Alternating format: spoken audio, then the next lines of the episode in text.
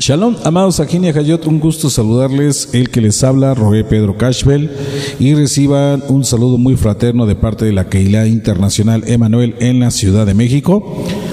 Bienvenidos a este día de estudio, queremos agradecer en verdad su visita. Ya eh, tenemos aproximadamente nuestros canales de audio, fíjese, nada más en nuestros canales de audio un, este, un récord de casi de 15 mil escuchas por semana. Entonces le damos toda rabá a nuestro Akadosh por esa bendición. Y bueno, como les decía, hoy tenemos un estudio muy bonito. Este estudio eh, es la restauración del nombre de nuestro Padre amado, la restauración del nombre del Todopoderoso. Bueno, eh, por medio de este estudio yo quiero comentarle también que si le es de su agrado, lo comparta con sus amigos, con sus familiares, con sus vecinos. La intención es que el mensaje de la Torah llegue lo más, lo más lejos que se pueda, hasta el último rincón de la tierra. Ese es, es la verdad, ese es el objetivo. Bueno, vamos a hablar entonces, eh, como les decía, de el nombre de nuestro Abba Padre. Para eso déjeme decirle que yo creo que todos los que salimos de la tradición, mm, desde pequeños usamos nombres para llamar al Padre, para llamar al Hijo, al Espíritu Santo. Y pero yo creo que Hashem poderoso, Él en su gran amor y su gran misericordia, nos, nos va revelando poco a poco y yo creo que usted, al igual que su servidor, si usted está escuchando este audio es porque usted también fue llamado a salir de la tradición y empezar a hacer una búsqueda de las cosas reales, las cosas verdaderas de nuestro Abba Padre. Bueno, yo creo que ha habido muchas personas que han usado este, eh, las eh, interpretaciones, han hecho sus propios estudios. Eh, y a medida de que van estudiando con el paso del tiempo van encontrando lo que podríamos decir ellos llaman el nombre del Padre. ¿Por qué, ¿por qué digo esto? Porque ha habido eh, personas que se han dedicado a estudiar esta, esta parte y han dado nombres, por ejemplo, Jehová o Jehová, ¿verdad? Otros han dado los nombres también, el nombre Jehová, han dado nombres, este, eh, Yahuwah, y así puedo nombrarles una lista de personas que se han dedicado a buscar eh, los nombres de, correctos del Padre. Han hecho su esfuerzo, han hecho su estudio. Pero si nos vamos a, este, más, más, este, ahora sí que con personas que eh, han tenido un estudio todavía más, más exegético del tema, vamos a ver que poco a poco se van acercando, acercando, acercando al nombre del Padre. ¿Sí? Vemos que un nombre que también conocimos es el nombre de Yahvé, ¿sí? Y bueno, y de ahí posteriormente también el nombre Yahweh.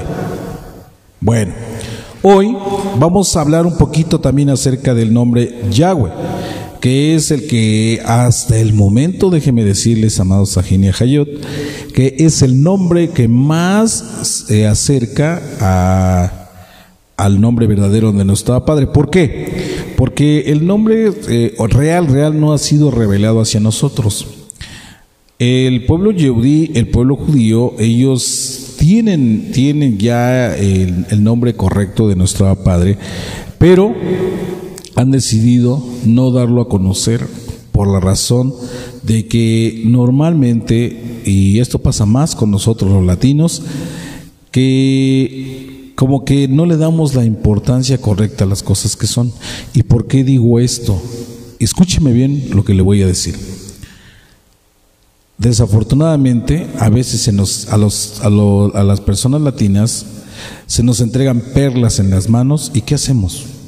La verdad les damos un uso incorrecto o no valoramos ese regalo tan grande que se nos ha dado.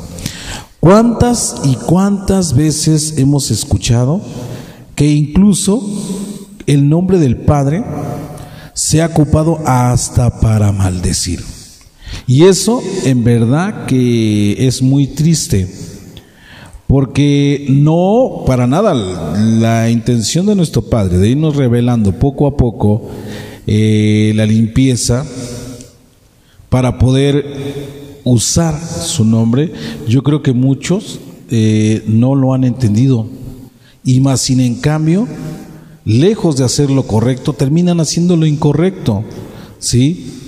Vamos a ver, por ejemplo, miren, nada más tan solo eh, leemos un poquito acerca de lo que nos hablan eh, los diez mandamientos o las diez locuciones dadas a Moshe, en la cual dice, en el libro de Shemot 20, Vemos ahí en el libro de Éxodo 20, si usted tiene su escritura en sus manos, bueno, pues lo invito a que, a que le, le demos junto lectura. Y dice, eh, con el permiso de Akadosh Baruchu, Elohim habló todas estas palabras diciendo, yo Hashem soy tu Elohim, que te sacó de la tierra de Misraim, Egipto, la casa de servidumbre. No tendrás otros Elohim aparte de mí. No te harás escultura ni figura alguna de lo que hay en el cielo arriba, ni en la tierra abajo, ni en las aguas debajo de la tierra. No te postrarás ante ellas ni les servirás, porque yo, Hashem, tu Elohim, soy un Elohim celoso que castigo la culpa de los padres sobre los hijos, sobre la tercera y sobre la cuarta generación de los que me rechazan. Pero que muestro bondad por mil generaciones a los que me aman y observan mis mandamientos. Él, en la parte, eh, aquí en el verso número 7, fíjese, yo tengo que, esa es la parte que quiero hacerles eh, mención, de la cual nos va a servir mucho como referencia para este estudio. Porque dice, no tomarás en vano el nombre de Hashem tu Elohim, porque Hashem no tendrá por inocente al que tome en vano su nombre. Amén. Bueno, vamos a verlo entonces. Yo aquí lo estoy leyendo de una escritura hebrea. Por eso usted no va, no escuchó el nombre Yahweh. Pero ahora se lo voy a leer de otra que tengo aquí al ladito que es Lavín es muy parecida, pero dice de la siguiente manera, el, verso número 7, dice, no tomarás en vano el nombre de Yahweh tu Elohim, porque Yahweh no tendrá por inocente al que tome en vano su nombre. Entonces, aquí vemos que el nombre de nuestro abacadosh no, no debe de tomarse ni a la ligera, ni en vano. Por eso les digo que muchos de forma incorrecta a veces ocupan el nombre hasta para maldecir. Y déjenme decirles que ellos mismos se están acercando a su propia condenación. Que no le vengan con el cuento, eh, que le digan, es que yo que soy el gran Moré, soy el gran Roí, soy el gran este rabino, yo puedo ocupar el nombre para maldecir. Eso, está, eso no es una gran mentira. Si aquí nos está diciendo que no se puede tomar el nombre de Hashem en vano, ¿sí? ni, ni tampoco puede tomarse la ligera, porque dice que él no tendrá por inocente al que tome su nombre en vano. Entonces, no hay ninguna autoridad, ¿sí? ningún moré que pueda tomar el nombre para maldecir a, otra, una persona y decirle, como yo llegué a escuchar por ahí a un famoso Moré, que dijo que lo, lo entregaba en las manos del Satán. Eso no puede ser posible. Pero bueno, regresando al tema, vemos entonces que con esto vamos a hablar acerca del nombre que, que más conocemos y que es este, el nombre Yahweh. Vamos a ver cómo es que algunos estudiosos han este, eh, hecho ahí, por ejemplo, escudriñado y todo, para podernos este, entregar el, este, el nombre Yahweh en la actualidad. Bueno, vamos a comenzar por ahí. Miren, yo tengo, como le dije, dos, dos versiones que estoy ocupando en este momento. En el caso del nombre del Todopoderoso, en, en Isaías 42.8 dice, yo Yahweh, este es mi nombre, y a otro no daré mi gloria, ni mi alabanza a esculturas. En la anterior, en otra Biblia es muy parecida, solamente que dice yo Adonai. En este caso ahí dice Adonai. Este es mi nombre, y a otro no daré mi cabot, mi gloria, ni mi alabanza a los ídolos. Bueno, por ahí vamos a comenzar. hablando de la restauración del nombre. En las escrituras hebreas, conocidas como el Tanakh, se encuentra casi siete mil veces el tritagrama, desde su alusión inicial en el libro de Génesis 2.4. Por si quiere usted ir tomando notas de las citas que yo le voy a estar diciendo para que eh, usted con calma vaya revisando cada una de ellas. Por ejemplo, esta de Génesis 2.4, que la leemos. Eh, dice, aquí nos habla, esta es la historia del cielo y de la tierra cuando fueron creados, cuando Yahweh Elohim hizo el cielo y la tierra. Desde ahí vemos entonces que ya aparecía el nombre del Padre como creador. Entonces, desde ahí, desde Génesis 2.4, cuando él, nos habla de la creación y del primer hombre en el jardín del Edén, nos vamos a ir de ahí hasta Segunda de Crónicas 36, 23 y en los libros de los Nevin, de los profetas, Malaquías 4, 5 y vamos a encontrar ahí el hebreo que le llaman o le, eh, se le conocía como el hebreo cuadrado. Sí, mire, vamos, vamos a ir viendo esta parte. Esto incluye a veces que el nombre está acompañado de algunos títulos tales como Sebaot, que quiere decir de los ejércitos 283 veces viene en la escritura. Elohim, Yireb, Shalom, Roy, Shama, etcétera, etcétera, etcétera. Usted va a encontrar en muchas partes de la Biblia estas palabras que vienen incluidas Sí, y estas vienen acompañadas en varias ocasiones con el verbo jalel. El verbo jalel. ¿Qué quiere decir jalel? Jalel es alabanza. ¿Sí? Y por eso cuando nosotros decimos aleluya, estamos qué? Estamos exaltando a nuestro abacadosh. ¿Sí? Esa es una forma de darle eh, este, todo a cabo, toda gloria a nuestro Padre bendito y eterno. Bueno, Vamos a seguir avanzando en este, en este estudio. ¿Sí? Como le dije, si usted puede ir tomando nota, sería fabuloso, porque de esa manera va a ir teniendo todos los apuntes correspondientes a este estudio. Bueno, voy a repetir nada más, voy a regresar un poquito para que usted lo pueda apuntar. Entonces decíamos que en el libro de Malaquías 4.5 se encuentra el nombre del Padre en un hebreo cuadrado, lo que es conocido como el tetragramatón, las palabras Yod, Hei, Bat, Hei.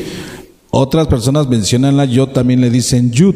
Entonces podría ser también Yud, Hei, Bat, Hei. Y bueno, esto Incluye, como les decía, las veces que el nombre está acompañado de los títulos tales como Sebaot, Elohim, Yireb, El Shaddai, sí, El Elión, Shalom, El Roy, Shama, etc. Entonces, y esto siempre va a ir acompañado de una alabanza. Por eso es Jalel o Jalelú ya. Bueno, continuando con este tema, aunque existe la premisa que en el periodo anterior a los Masorín, el hebreo se acompañaba únicamente de consonantes y esto justificaba el desconocimiento de la pronunciación del tetragrama. Hemos comprobado que esto es falso, ya que el historiador este, eh, Flavio Josephus o Flavio Josefo afirma la siguiente al ver la, la, por ejemplo, la palabra Cohen. Usted sabe que la palabra Cohen al español viene siendo como un, un término como sacerdote, pero que nosotros casi evitamos usar el término sacerdote porque pues al español viene siendo sacrificador de, cerdos, ¿sí? Por eso es que nosotros casi no ocupamos mucho ese, eh, ese esa palabra para nombrar a un, a un siervo de nuestro Padre y en su lugar preferimos mujer, mejor usar Cohen. Entonces cuando vemos esto, vemos que existe la palabra Cohen Agadol. Lo voy a volver a mencionar así para que usted me entienda, que al español vendría siendo sumo sacerdote. Entonces vamos a ver qué dice que al Cohen Gadol se le cubría la cabeza con una tiara, con una corona hecha de jacinto, y alrededor de ella había otra corona de oro, la cual traía las letras sagradas que son las cuatro vocales. Estos datos de un testigo de primera mano confirman que el tetragrama contestaba, digo, perdón, constaba de vocales y no de consonantes en la época del segundo templo. Hay muchas personas que prefieren llamarle también así consonantes. Yo creo que en ese lado no vamos a meternos a, a ver este la legata de cuáles las dos correctas. Por eso les digo, uno les llamaban las vocales para no usar el término consonantes. Dado que el alfabeto palo-hebreo y por consecuencia también el hebreo cuadrado no poseían técnicamente vocales, se tomaron algunas letras aproximadamente del siglo X antes de la era común. Se les dio un valor vocálico. Dichas letras se denominan como lo que era, bueno, esto eh, nada tiene que ver con el hebreo, pero así se le llegó a denominar lo que era el matrix lectionis o madres de la lectura. Es por esto que ya en el tiempo de los Masorín, aproximadamente en el siglo IV de, la era común, antes de la era común, hasta el siglo II, sí, de, de, esta, de la era común, ellos tuvieron bases sólidas para la vocalización, marcas diacríticas o puntos masoréticos colocados en los libros, conocidos también en hebreo como Sefer. Sefer, ¿qué quiere decir entonces? Quiere decir libro o libros, partiendo del apoyo de las ya conocidas madres eh, de la lectura y de la pronunciación idiomática que estaba pasando de generación en generación. Estas letras fueron designadas por los gramáticos hebreos con los nombres de consonantes o semiconsonantes. ¿Qué quiere decir esto? Vocales largas y vocales cortas o semivocales. Las madres de la lectura son las siguientes letras. Son la Yod, la Bat, la Hei y la Aleph. La Yod se utilizó para representar la I y la E, la Bat para la U y la O, la Hei para la A y la E y la Aleph para la A, E, I, O. De acuerdo a estos tendríamos cuatro combinaciones o cuatro pronunciaciones para el tetragrama, las cuales serían Yahweh, Yahweh, Yehua y Yehue. Por eso les decía que muchos al hacer sus traducciones al español han encontrado este significado y es por eso que unos le llaman Yahuwah o Yahuwah, otros Yehuá o Yehuá, ajá, y otros Yehue. Pero el punto que, estamos viendo ahorita que nos que más se asemeja es I A U E, sacado de estas cuatro letras y por eso da el término Yahweh. Ajá. No se debe de leer de forma corrida, decir Yahweh, no, es I Awe, Y Awe, sí, repito, I A U E, Yahweh. Así, como que como, como si fuese un soplo, así despacio, que va saliendo poco a poco. ¿Así entiende? Entonces sería Yahweh, ¿sí? Por eso eh, cuando a veces se habla de forma rápida, se puede, entender que dice Yahweh, no, es Yahweh o Yahweh. Bueno, entendiendo esto, de estos cuatro tenemos que eliminar las dos que tienen la terminación UA por ser terminaciones de sustantivo femenino. Gramaticalmente encontramos en el hebreo las formas del género femenino más comunes con las terminaciones por medio de la letra Tab y la letra Hei. En cambio, por ejemplo, en el caso de la Hei, por lo tanto se puede se descarta el término Jehová o Jehová o Jehová por tener este el sentido de un sustantivo propio femenino, lo cual está en total contradicción con las escrituras, donde el nombre y los títulos del Eterno están en un claro sustantivo propio masculino. Quedamos solo con dos opciones. Yehue y Yahweh. Ajá. Siendo esta la más correcta, Yahweh. Mencionábamos por qué no es correcto el término Jehová, porque si lo vemos, miren, vamos a verlo, vamos a tener que separar ahí las dos, dos eh, dividido en dos. En este caso, la palabra G es prácticamente masculino y Jehová es femenino. Entonces no podemos de ahí dualizar el nombre del Padre o hacer una unificación entre lo masculino y lo femenino. Por esa razón es que ahí el nombre no es muy, muy correcto el decir Jehová, porque estamos haciendo la mención de un, de un Dios que tiene, podemos decir, las dos, este, los dos, podemos llamarlo así, dos sexos incluidos, masculino y femenino. Por esa razón no, no se ocupa y se descarta y se tiene que seguir la búsqueda hasta quedar nada más en lo que es Yehue y Yahweh. Y está por el uso de las letras, de lo que vendría siendo las madres de la lectura. Y nos queda el término Yahweh. Bueno, avanzando, vamos a verlo esto. Filológicamente podemos encontrar que en varias culturas antiguas se acostumbraba a ponerle nombres a las personas teniendo en cuenta el nombre de algún dios de dicha civilización o de alguna circunstancia. Vemos, por ejemplo, que en algunas culturas se les daba nombre a las personas por lo que a lo mejor en ese momento pasaba en su camino, eh, eh, se vivía algún acontecimiento o era lo que se, se reflejaba en, en, ese momento en los cielos. Por ejemplo, si al momento del nacimiento del bebé pasaba a lo mejor una liebre, se le ponía el, nombre eh, al, pequeño de, una liebre. Por ejemplo, como aquí en el caso de los aztecas, liebre, y si la veían que en ese momento pasaba corriendo, ah, entonces el nombre era liebre que corre. Así, así era como quedaba entonces. ¿Sí? Y si pasaba una tortuga que iba caminando este, lento, despacio, era este, tortuga eh, lenta, por decirlo así, o lenta tortuga. en fin, eran nombres que se ocupaban para poder decir, este, ¿por qué? Porque era la circunstancia, el momento, lo que se estaba viviendo.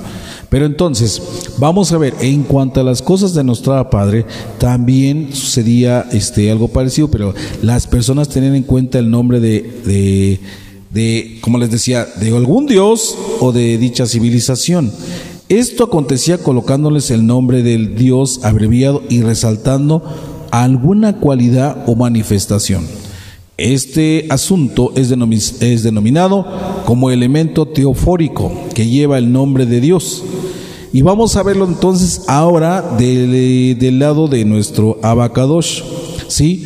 Vamos a ver, por ejemplo, mire, primero, ¿qué les parece? Si vamos a nombrar algunos eh, nombres que llevan términos griegos, ¿sí?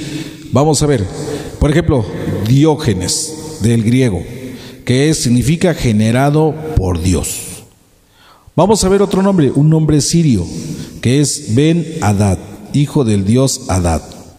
Otro que podría ser un nombre babilónico, Nabucodonosor, que Nebo proteja la corona. Vea, vea usted nada más. Esta práctica del Medio Oriente antiguo también se fue implementando en Israel y es así que muchos nombres en las escrituras tienen dicho elemento, unas veces en forma de prefijo ¿sí? Y otra vez es en forma prácticamente este, directa. Vamos a ver, por ejemplo, un prefijo, Eliab o Eliyab, que quiere decir Elohim es el Padre, y otras en forma de sufijo, en este caso, Obeyat, que quiere decir siervo de Yahweh. Tales nombres tienen también un pronombre, un sustantivo o un adjetivo con lo cual se determina que en algunos casos existe una afirmación. Vamos a ver, por ejemplo, el ya, que quiere decir Elohim es Yahweh, y en otros una interrogación, Mikayat, que quiere decir quién como Yahweh. Según las características propias del hebreo, encontramos el elemento teofórico manifestado muchas veces en las escrituras. Esto también determina que el nombre de Yahweh se encuentra de esta forma casi diez mil veces más en ellas. Existen tres formas del nombre abreviado en las escrituras, las cuales se forma o son la forma trilitera de tres. Por ejemplo, Ya o Yahú. Ajá. La forma bilitera, que es Yad. Y la forma unilitera, que es la Yod solamente, la Y. Y que en castellano o en inglés se manifiesta acompañada de una vocal. La forma más común es la bilitera. ¿Cuál es esta, Roe? El término Yad. Y-A-H. Por eso usted va a ver que en alguna de, sus, de las escrituras que usted tiene, en alguna lectura de los Salmos, llega a decir también así, Yad, Y-A-H, que es la forma más común, o sea, la forma bilitera, ¿sí? La cual se encuentra en varios pasajes de la escritura. Vamos a ver, otra forma trilitera. Por ejemplo, el término Eliyahu o Eliyad, que significa mi Elohim es Yahweh. Y eso usted lo encuentra en Primera de Reyes 17.1. Vamos a ver ahora la forma bilitera del nombre del Padre, Shemaya, ¿sí? O es Shema Ya, que quiere decir Hashem ha escuchado. Y eso usted lo encuentra en Primera de Crónicas 26.7. Forma unilitera. Vamos a ver otra forma, que es Joel, el nombre de Joel, Joel, ¿sí? Que significa Yahweh es Elohim. ¿Y dónde lo encuentra usted? En el libro de Joel 1.1. ¿Sí? Vamos a ver, si, espero que usted me esté entendiendo.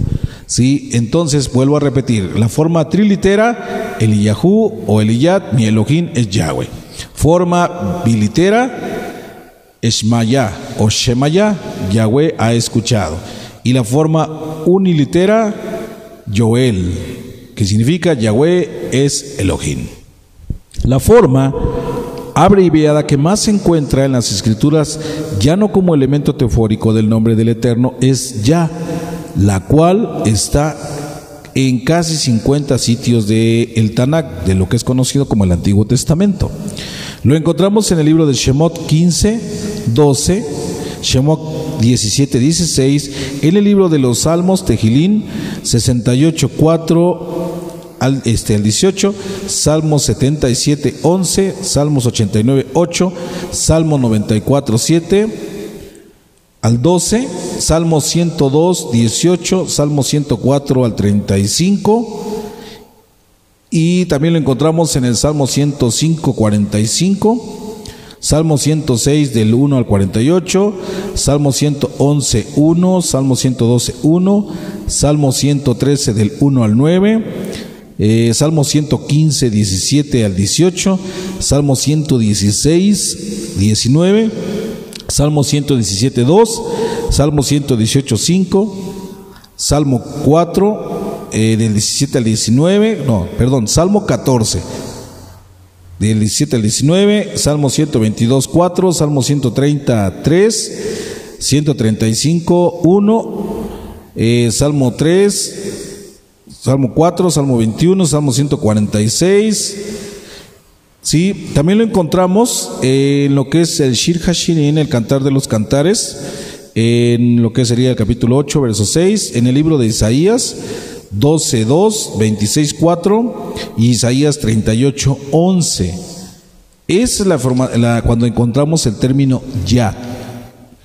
De acuerdo con lo estudiado anteriormente y aceptando que solo puede haber una pronunciación final masculina, la cual termina en UE, escúchela bien, la forma final masculina que termina en UE, solo habría una duda respecto de la pronunciación inicial del tetragrama. Evidentemente esta duda se disipa al encontrar bases tan indiscutibles como las citadas anteriormente respecto a la forma bilitera ya incluida tanto en el elemento teofórico como en aquellas partes donde se encuentra solamente representado el nombre sagrado de Hashem, el nombre sagrado de Yahweh. Es de otra forma que se concluye la única y perfecta pronunciación o más acercada es Yahweh.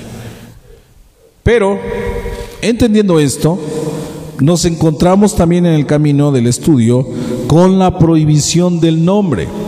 Mientras que el uso del nombre Yahweh era común en cualquier lugar en los tiempos del Tanakh, los tiempos del Antiguo Testamento, por el siglo I el nombre era usado solamente en el templo. Aun cuando leían las escrituras, el judaísmo mayoritario usaba términos, eufemismos o sustituciones en lugar de pronunciar el nombre. Esto lo puede ver en el tratado de el Talmud 71d. Según en el caso del Talmud, en el tiempo de, de Keifa, el justo, un contemporáneo de Alejandro el Grande, o conocido también como Simón el Justo, el, el sacerdote, el Cohen dejó de usar el nombre en las bendiciones. Eso usted lo encuentra en Yomá 49. La, la prohibición sobre el nombre, no obstante, no continuó de esa forma. Más tarde, en la era del segundo templo era usado, pero solamente en el templo, según lo dice la Mishnah. Y esto lo vemos eh, en donde dice, en lo que es la Sotá 17.6, en la Sotá 38b y en Tamik 7.2, cuando nos dice lo siguiente, en el santuario, en el santuario uno dice el nombre según está escrito, pero en las provincias con un eufemismo.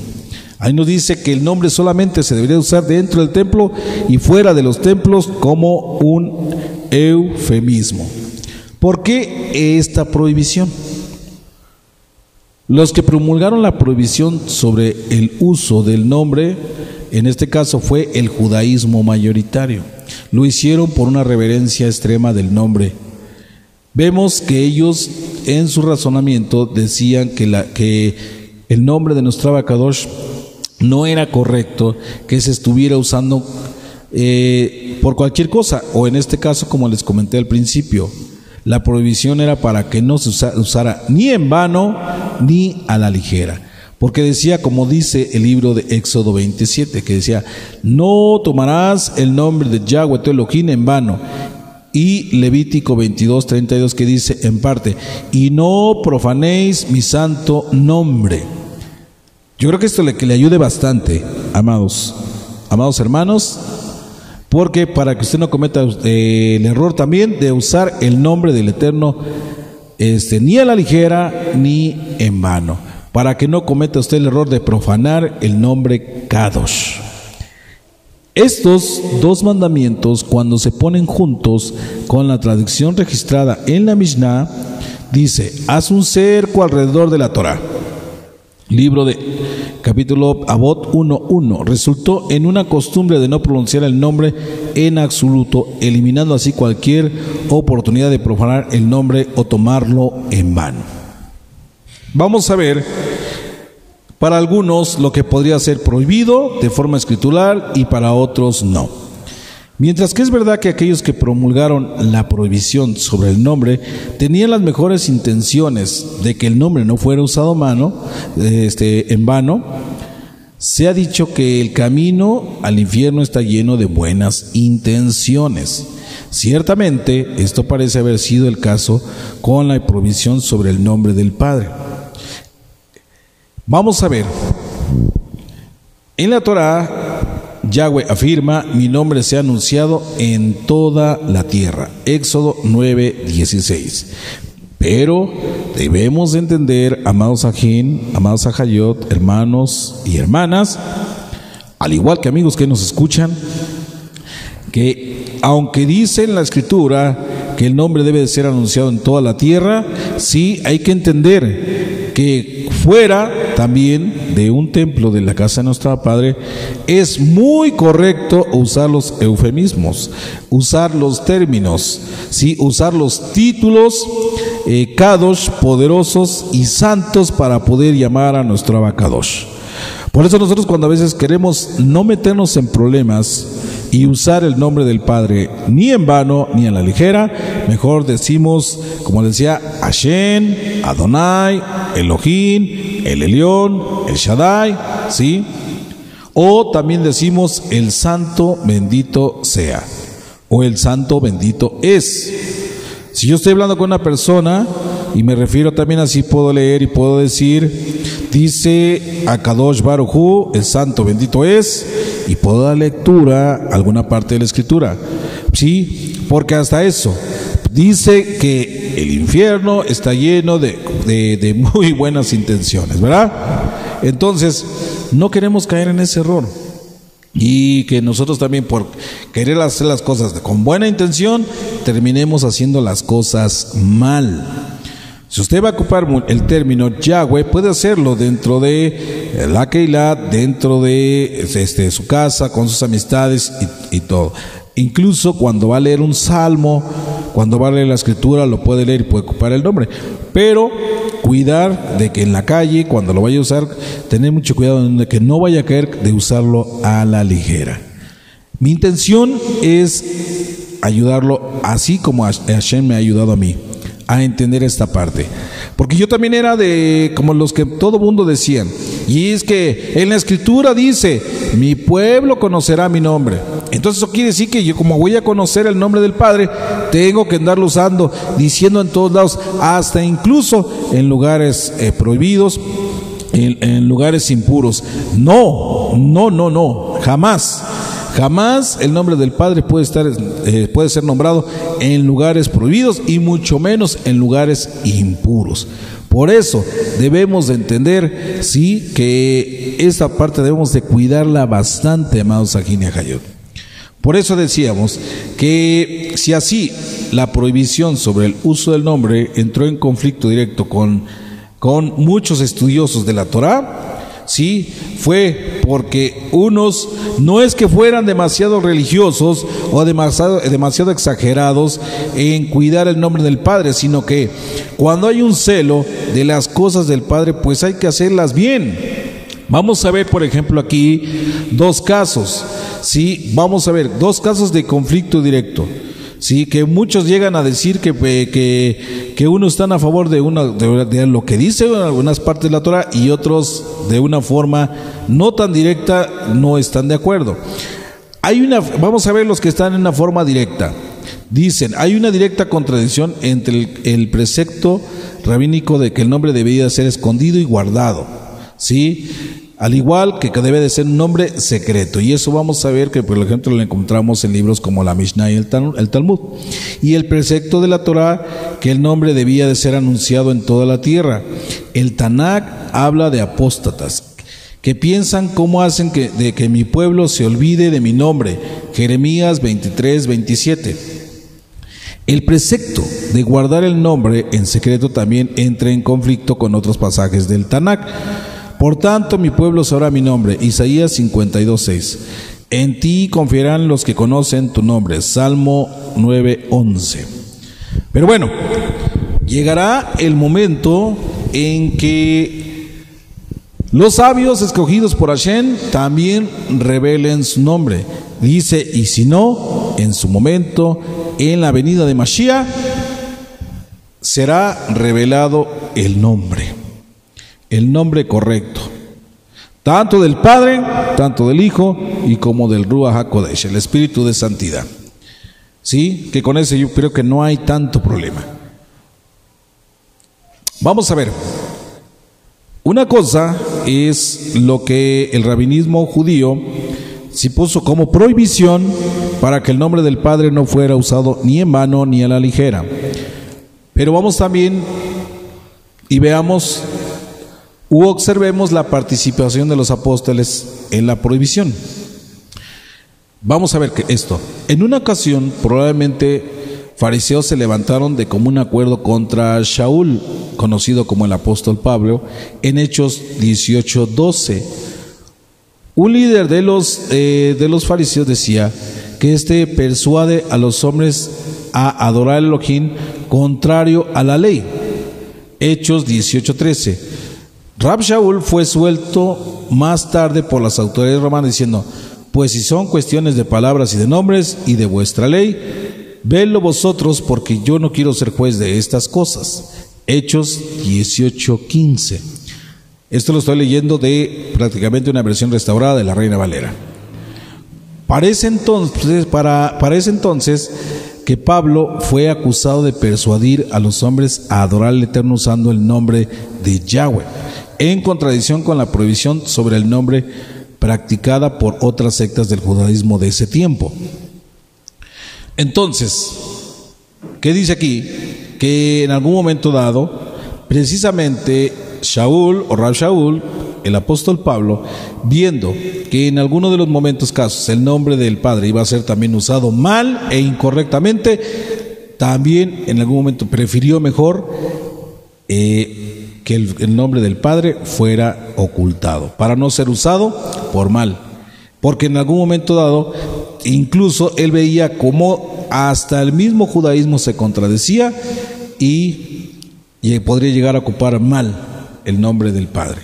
Por eso, en contradicción contra la prohibición del nombre, sí, practicada por otras, otros movimientos religiosos, dice mejor, evitamos no cometer el error, por querer quedar bien con los demás, vayamos a hacer nosotros una exhibición que después nos traiga consecuencias de indisciplina. En cuanto, el por qué también era importante el que el nombre del Padre, en muchos de los casos, no fuera eh, de una forma así dado a conocer en gran manera, como les decía, por el mal uso, era porque también tenía secretos. Y esto se entiende como los secretos del nombre del Eterno. El nombre que la, que la mayoría batallan para pronunciar ilustra grandes manifestaciones del Dios Todopoderoso. Estas manifestaciones siempre involucran múltiples personas y la voz de el Eterno se oye. Por ejemplo, la palabra Yod. En la zarza ardiente, Yahweh anunció su nombre en respuesta a las preguntas de Moshe o Moisés. Sabía que no fue capacitado ni de convencer a Faraón ni a los hijos de Israel. Yahweh le explicó a Moisés y, y, después mostró a todos que por la mano de Yahweh los hijos de Israel fueron y serían sacados de la tierra de esclavitud. La primera nombre del, nombre, bueno, la primera letra del nombre del Padre es la letra Yod. Quiere decir mano. Así es, escúchelo bien. La, la, la letra Yod quiere decir mano. De hecho, la mera configuración de la letra está en forma de una mano. La segunda letra es la letra Hei. ¿Sí? La letra del nombre Yahweh es Hei. Esta, eh, es, esta eh, bueno, esta este, letra está en forma de una puerta apenas abierta y quiere decir lo que sale adelante. Hay dos letras Hei en el nombre del Padre. Moisés y los hijos de Israel aprendieron que salvación y liberación habría de venir de la mano de Yahweh y pasaría por sus puertas. Ellos representan la salida adelante del Hijo de Yahweh. Primeramente, Él viene a hacer la obra de salvación de, nuestro Padre amado. En segundo lugar, Él regresará a, a librar al mundo entero y a establecer su reino terrenal. Continuando con los secretos del nombre, vemos que la letra Bat, o, eh, o a manera de pregunta, que la letra Bat, la tercera letra en el nombre del Padre, la Bat está en forma de un clavo. Cuando Yeshua murió en el madero, él fue levantado al igual que la vara de Moshe y vimos el cuadro del nombre de Yahweh. Salvación y liberación viene de la mano clavada de Yeshua, la señal sobre Yeshua cuando fue crucificado. ¿Sí? Esta se leyó de la siguiente manera. Usted recordará que cuando Yeshua fue puesto en el madero, pusieron un, un título ¿sí? en encabezado que decía Yeshua de Nexare, rey de los Yehudí. Yeshua de Nazaret, rey de los judíos. Esto fue escrito en cuatro palabras hebreas. Yeshua, Ak, Naxere, Begmelech, Ha, Yeudin. Las primeras letras de las cuatro palabras son Y, H, W, H. O puede ser también Y, H, B, B, B, este, bueno, en algunos países le llaman B chica, ¿sí? O otros le llaman V. Entonces sería Y, H, V, H. Yod, Hei, Bat, Hei. Ninguna sorpresa que los judíos religiosos querían que el letrero fuera cambiado. Fue tal como Yeshua había dicho que ellos verían al yo soy cuando el Hijo del Nombre fue levantado. Juan 8, 28. Pero hay más en cuanto a la letra Bat. El significado del clavo es de asegurar, prender, conectar firmemente en el día de Shavuot, conocido como Pentecostés. El Espíritu de Santidad fue derramado el mismo día que la voz de Yahweh fue escuchada desde el monte Sinai. Fuimos sellados. La letra Bat nos sella como clavo con el Espíritu de Santidad. El próximo paso en el patrón del nombre de, del Eterno es el derramamiento de su Espíritu Santo después que el destierro se acaba. Entrando prácticamente a la recta final, vemos que la Bat es la manifestación del Espíritu de Yahweh atando y asegurando la casa de Judá y Efraín juntas en una sola vara. Fíjese en la letra, en un sentido, es como la yod, una mano, pero algo está siendo derramado. También se parece a una vara.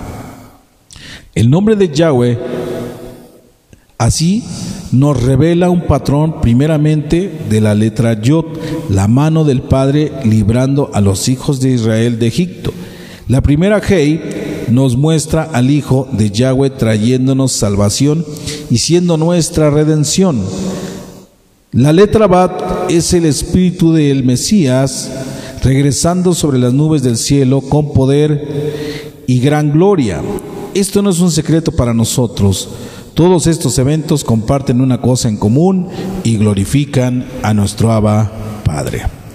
¿Qué tenemos entonces para entender que el significado maravilloso de estas letras, las cuales son Yod, Hei, Bat, Hei, viene siendo a la traducción más bella de este cuadro armonioso del nombre del Padre quiere decir salvación y liberación viene de la mano clavada de, Yeshua.